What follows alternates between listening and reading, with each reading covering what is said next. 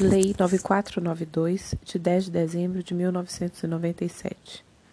Define competência, regulamenta os serviços concernentes ao protesto de títulos e outros documentos de dívida e dá outras providências. Capítulo 1 da competência e das atribuições. Artigo 1.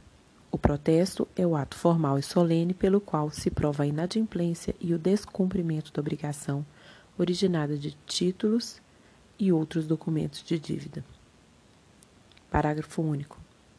Incluem-se entre os títulos sujeitos a protesto as certidões de dívida ativa da, da dívida ativa da União, dos Estados, Distrito Federal, municípios e das respectivas autarquias e fundações públicas. Artigo 2. Os serviços concernentes ao protesto garantidores da autenticidade, publicidade, segurança e eficácia dos atos jurídicos, ficam sujeitos ao regime estabelecido nessa lei. Artigo 3. Compete privativamente ao tabelião de protesto de títulos, na tutela dos interesses públicos e privados, a protocolização, a intimação, o acolhimento da devolução ou do aceite, o recebimento do pagamento do título ou de outros documentos de dívida, bem como lavrar e registrar o protesto ou acatar a desistência do credor em relação ao mesmo, proceder às averbações, prestar informações e fornecer certidões relativas a todos os atos praticados na forma da lei. Capítulo 2 da Ordem dos Serviços. Artigo 4 O atendimento ao público será de, no mínimo, seis horas diárias. Artigo 5 Todos os documentos apresentados ou distribuídos no horário regulamentar serão protocolizados dentro de 24 horas, obedecendo à ordem cronológica da entrega. Parágrafo único. Ao, ao apresentante será entregue recibo com as características essenciais do título ou documento de dívida, sendo de sua responsabilidade os dados fornecidos. Artigo 6. Tratando-se de cheque, poderá o protesto ser lavrado no lugar do pagamento ou no domicílio do emitente, devendo do referido cheque constar a prova de apresentação ao banco sacado, salvo se o protesto tenha por fim instruir medidas pleiteadas contra o estabelecimento de crédito. Capítulo 3 da distribuição. Artigo 7 os títulos e documentos de dívida destinados a protesto somente estarão sujeitos à prévia distribuição obrigatória nas localidades onde houver mais de um tabelionato de protesto de título. Parágrafo único. Onde houver mais de um tabelionato de protesto de títulos, a distribuição será feita por um serviço instalado e mantido pelos próprios tabelionatos, salvo se já existir ofício distribuidor organizado antes da promulgação dessa lei. Artigo 8 os títulos e documentos de dívida serão recepcionados, distribuídos e entregues na mesma data aos tabelionatos de protesto, obedecidos os critérios de quantidade e qualidade. Parágrafo 1. Poderão ser recepcionadas as indicações de protesto das duplicatas mercantis e de prestação de serviços por meio magnético ou de gravação eletrônica de dados, sendo de inteira responsabilidade do apresentante os dados fornecidos, ficando a cargo do, dos tabelionatos a mera instrumentalização das mesmas. Parágrafo 2. Os títulos e documentos de dívidas mantidos sobre a forma escritural nos sistemas eletrônicos de escrituração e nos depósitos centralizados de que trata a Lei 12.810 de 2013, poderão ser recepcionados para protesto por extrato, desde que atestado por seu emitente, sob as penas da lei que as informações conferem com o que consta na origem. Capítulo 4 da apresentação e da protocolização. Artigo 9 todos os títulos e documentos de dívida protocolizados serão examinados em seus caracteres formais e terão curso se não apresentarem vício, não cabendo ao tabelião de protesto investigar a ocorrência de prescrição ou caducidade. Parágrafo único. Qualquer irregularidade formal observada pelo tabelião obstará o registro do protesto. Artigo 10. Poderão ser protestados os títulos ou outros documentos de dívida em moeda estrangeira emitidos fora do Brasil, desde que acompanhados de tradução efetuada por tradutor público juramentado. Parágrafo 1. Constarão obrigatoriamente do registro do protesto a descrição do documento e sua tradução. Parágrafo 2. Em caso de pagamento, este será efetuado em moeda corrente nacional, cumprindo ao apresentante a conversão na data da apresentação do documento para protesto. Parágrafo 3. Tratando-se de títulos ou documentos de dívidas emitidos no Brasil em moeda estrangeira, cuidará o tabelião de observar as disposições do Decreto 857, de 11 de setembro de 1969, e legislação complementar superveniente. Artigo 11. Tratando-se de títulos ou documentos de dívida sujeitos a qualquer tipo de correção, o pagamento será feito pela conversão vigorante no dia da apresentação, no valor indicado pelo apresentante. Capítulo 5 do prazo. Artigo 12. O protesto será registrado dentro de três dias úteis contados da protocolização do título ou documento de dívida. Parágrafo 1. Na contagem do prazo a que se refere o caput, exclui-se o dia da protocolização e inclui-se o do vencimento. Parágrafo 2. Considera-se não útil o dia em que não houver expediente bancário para o público ou aquele em que, não, em que este não obedecer o horário normal. Artigo 13. Quando a intimação for feita excepcionalmente no último dia do prazo ou além dele, por motivo de força maior, o protesto será tirado no primeiro dia útil subsequente. Capítulo 6 da intimação. Artigo 14. Protocolizado o título ou documento de dívida, o tabelião de protesto expedirá a intimação ao devedor no endereço fornecido pelo apresentante do título ou documento, considerando-se cumprida quando comprovada a sua entrega no mesmo endereço. Parágrafo 1. A remessa da intimação poderá ser feita por portador do próprio tabelião ou por qualquer outro meio, desde que o recebimento fique assegurado e comprovado através do protocolo, aviso de recepção ou documento equivalente. Parágrafo 2. A intimação deverá conter nome e endereço do devedor, elementos de identificação do título ou do documento de dívida e o prazo limite para cumprimento da obrigação no tabelionato, bem como o número do protocolo e, óbvio, né, o valor a ser pago. Artigo 15. A intimação será feita por edital se a pessoa indicada para aceitar ou pagar for desconhecida, sua localização incerta ou ignorada, for residente em domicílio fora da competência territorial do tabelionato, ou ainda ninguém se dispuser a receber a intimação no endereço fornecido pelo apresentante. Parágrafo 1. O edital será fixado no tabelionato de protesto e publicado pela imprensa local onde houver jornal de circulação diária. Parágrafo 2. Aquele que fornecer endereço incorreto, agindo de má-fé, poderá responderá por perdas e danos, sem prejuízo de outras sanções civis, administrativas ou penais. Capítulo 7. Da desistência e sustação do protesto. Artigo 16. Antes da lavratura do protesto, poderá o apresentante retirar o título ou documento de dívida, pagos os emolumentos e demais despesas. Artigo 17. Permanecerão no tabelionato, à disposição do juízo respectivo, os títulos ou documentos de dívida cujo protesto for judicialmente sustado. Parágrafo 1.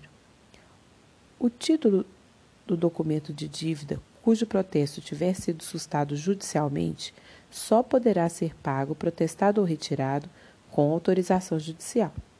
Parágrafo 2. Revogada a ordem de sustação, não há necessidade de se proceder nova intimação do devedor, sendo a lavratura e o registro do protesto efetivados até o primeiro, primeiro dia útil subsequente ao do recebimento da revogação salvo se a materialização do ato depender de consulta a ser formulada ao apresentante, caso em que o mesmo prazo será contado da data da resposta dada. Parágrafo 3.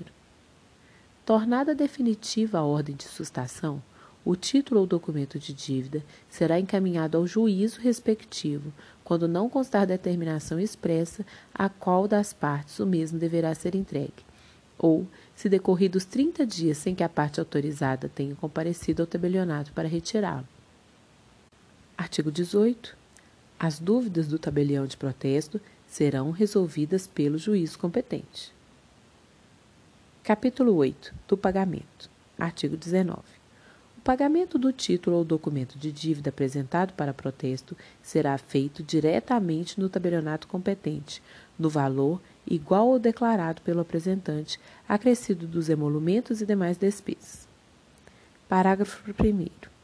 Não poderá ser recusado o pagamento oferecido dentro do prazo legal, desde que feito no tabelionato de protesto competente e no horário de funcionamento dos serviços.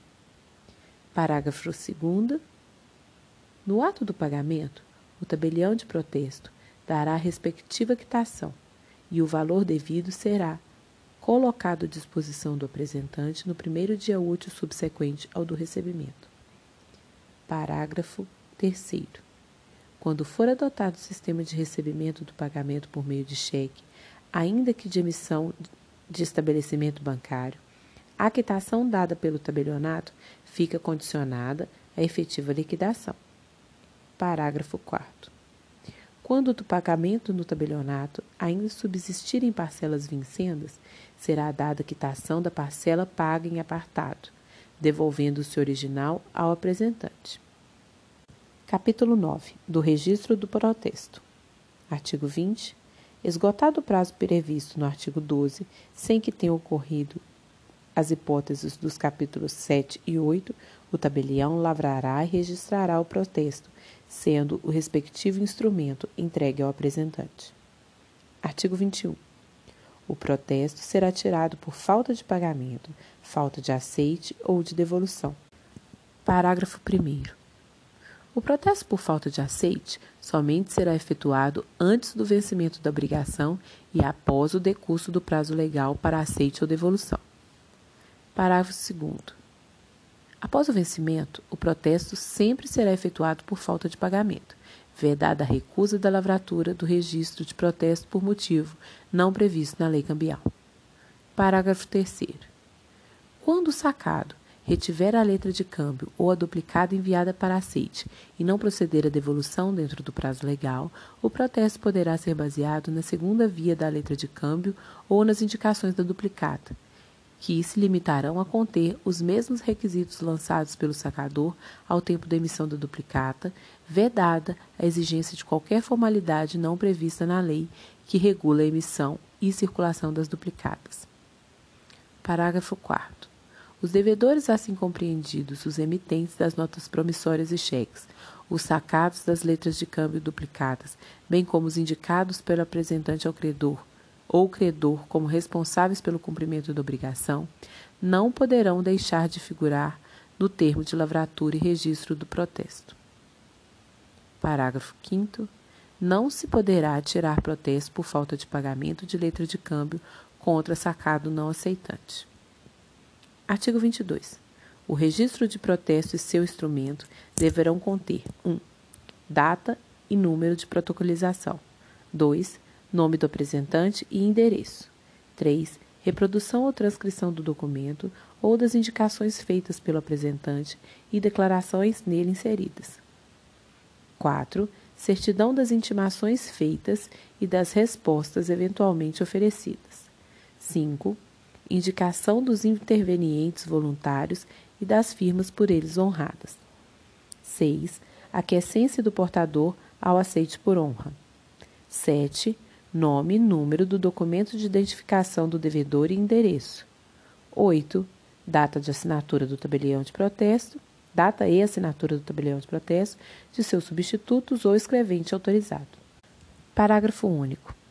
Quando o tabelião de protesto conservar em seus arquivos gravação eletrônica da imagem, cópia reprográfica ou micrográfica do título ou documento de dívida, dispensa-se no registro e no instrumento a sua transcrição literal bem como das demais declarações nele inseridas. Artigo 23.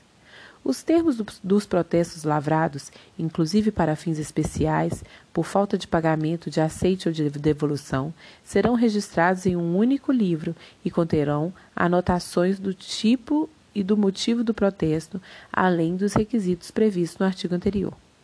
Parágrafo 1.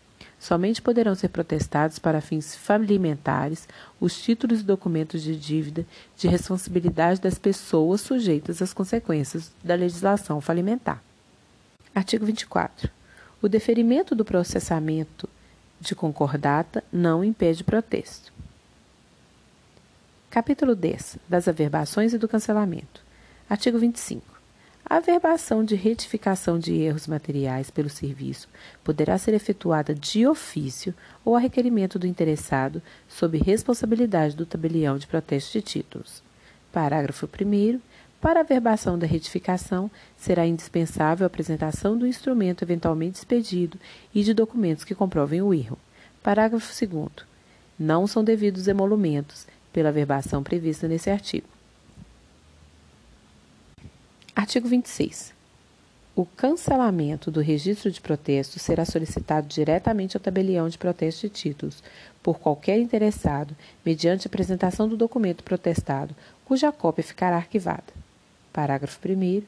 Na impossibilidade de apresentação do original do título ou documento de dívida protestado, será exigida a declaração de anuência com identificação e firma reconhecida daquele que figurou no registro de protesto como credor, originário ou por endosso translativo.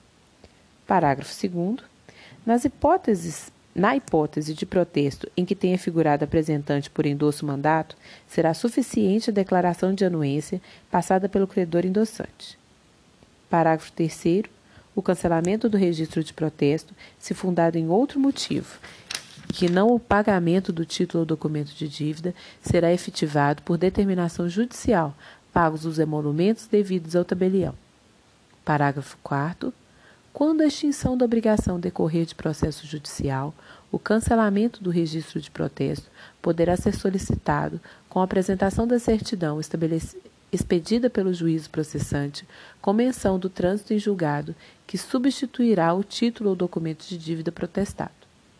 Parágrafo 5 o cancelamento do registro de protesto será feito pelo tabelião titular por seus substitutos ou escrevente autorizado. Parágrafo 6. Quando o protesto lavrado for registrado sob a forma de microfilme ou gravação eletrônica, o termo do cancelamento será lançado em documento apartado, que será arquivado juntamente com os documentos que instruíram o pedido e e anotado no índice respectivo. Capítulo 11 das certidões e informações do protesto. Artigo 27. O tabelião de protesto expedirá as certidões solicitadas dentro de cinco dias úteis, no máximo, que abrangerão um período mínimo de cinco anos anteriores, contados da data do pedido, salvo quando se referir a protesto específico. Parágrafo 1.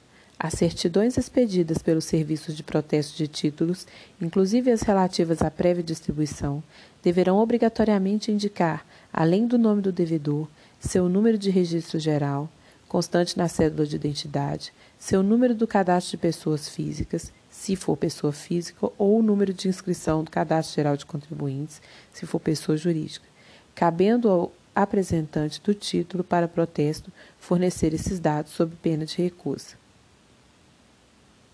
Parágrafo 2.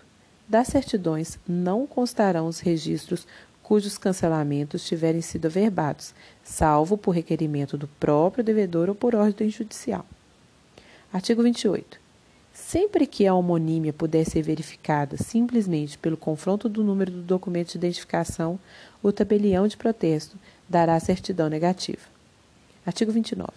Os cartórios fornecerão às entidades representativas da indústria e do comércio ou aquelas vinculadas à proteção do crédito, quando solicitada, certidão diária em forma de relação dos protestos tirados e dos cancelamentos efetuados, com a nota de se cuidar de informação reservada, da qual não se poderá dar publicidade pela imprensa, nem mesmo parcialmente. Parágrafo 1. O fornecimento da certidão será suspenso caso se desatenda ao disposto no caput ou se forneça informações de protestos cancelados. Parágrafo 2 dos cadastros ou banco de dados das entidades referidas no, cap no caput, somente serão prestadas informações restritivas de crédito, oriundas de títulos ou documentos de dívida regularmente protestados, cujos registros não foram cancelados. Artigo 30. As certidões, informações e relações serão elaboradas pelo nome dos devedores, conforme previsto no parágrafo 4 do artigo 21 dessa lei devidamente identificados e abrangerão os protestos lavrados e registrados por falta de pagamento, de aceite ou de devolução, vedada a exclusão ou omissão de nomes de protestos, ainda que provisório ou parcial. Artigo 31. Poderão ser fornecidas certidões de protestos não cancelados a quaisquer interessados, desde que, desde que requeridas por escrito. Capítulo 12 dos livros e arquivos. Artigo 32. O livro de protocolo poderá ser escriturado mediante processo manual, mecânico, eletrônico ou informatizado, em folhas soltas ou colunas, destinadas às seguintes anotações: número de ordem, natureza do título ou documento de dívida, valor, apresentante, devedor e ocorrências. Parágrafo único. A escrituração será diária, constando o termo de encerramento, o número de documentos apresentados no dia, sendo a data da protocolização a mesma do termo diário de encerramento. Artigo 33. Os livros de registro de protesto serão abertos e encerrados pelo tabelião de protestos ou seus substitutos, ou ainda por escrevente autorizado, com folhas numeradas e rubricadas. Artigo 34. Os índices serão de localização dos protestos registrados. Desculpa. Artigo 34. Os índices serão de localização dos protestos registrados e conterão os nomes dos devedores na forma do parágrafo 4 do artigo 21, vedada a exclusão ou omissão de nomes e de protestos, ainda que em caráter provisório ou parcial, não decorrente de cancelamento definitivo do protesto. Parágrafo 1. Os índices conterão referência ao livro e à folha, ao microfilme ou ao arquivo eletrônico onde estiver registrado o protesto, ou ao número de registro aos, e aos cancelamentos de protestos efetuados. Parágrafo 2. Os índices poderão ser elaborados pelo sistema de fichas, microfichas ou banco eletrônico de dados. Artigo 35. O tabelião de protestos arquivará ainda 1. As intimações. 2. Editais. 3. Documentos apresentados para averbação no registro de protestos e ordens de cancelamento. 4. Mandados e ofícios judiciais. 5. Solicitações de retirada de documento pelo apresentante. 6. Comprovantes de entrega de pagamento aos credores. 7. Comprovantes de devolução de documentos de dívida irregulares. Parágrafo 1. Os arquivos deverão ser conservados pelo menos durante os seguintes prazos: 1. Um ano para as intimações e editais correspondentes a documentos protestados e ordens de cancelamento. 2. Seis meses para intimações e editais correspondentes a documentos pagos ou retirados além do trido legal. 3. 30 dias para comprovantes de entrega de pagamento aos credores, para solicitações de retirada dos apresentantes e para comprovantes de devolução por irregularidade, aos mesmos dos títulos e documentos de dívida. Parágrafo 2. Para os livros e documentos microfilmados ou gravados para o processo eletrônico de imagens, não subsiste a obrigatoriedade de sua conservação. Parágrafo 3. Os mandados judiciais de sustação de protesto deverão ser conservados, juntamente com os respectivos documentos, até a solução definitiva por parte do juiz. Artigo 36. O prazo de arquivamento é de três anos para os livros de protocolo e dez anos para os livros de registro de protestos e respectivos títulos. Capítulo 13 dos emolumentos. Artigo 37. Pelos atos que praticarem, em decorrência dessa lei, os tabeliães de protesto perceberão diretamente das partes, a título de remuneração, os emolumentos fixados na forma da lei estadual e de seus decretos regulamentadores, salvo quando o serviço for estatizado. Parágrafo 1.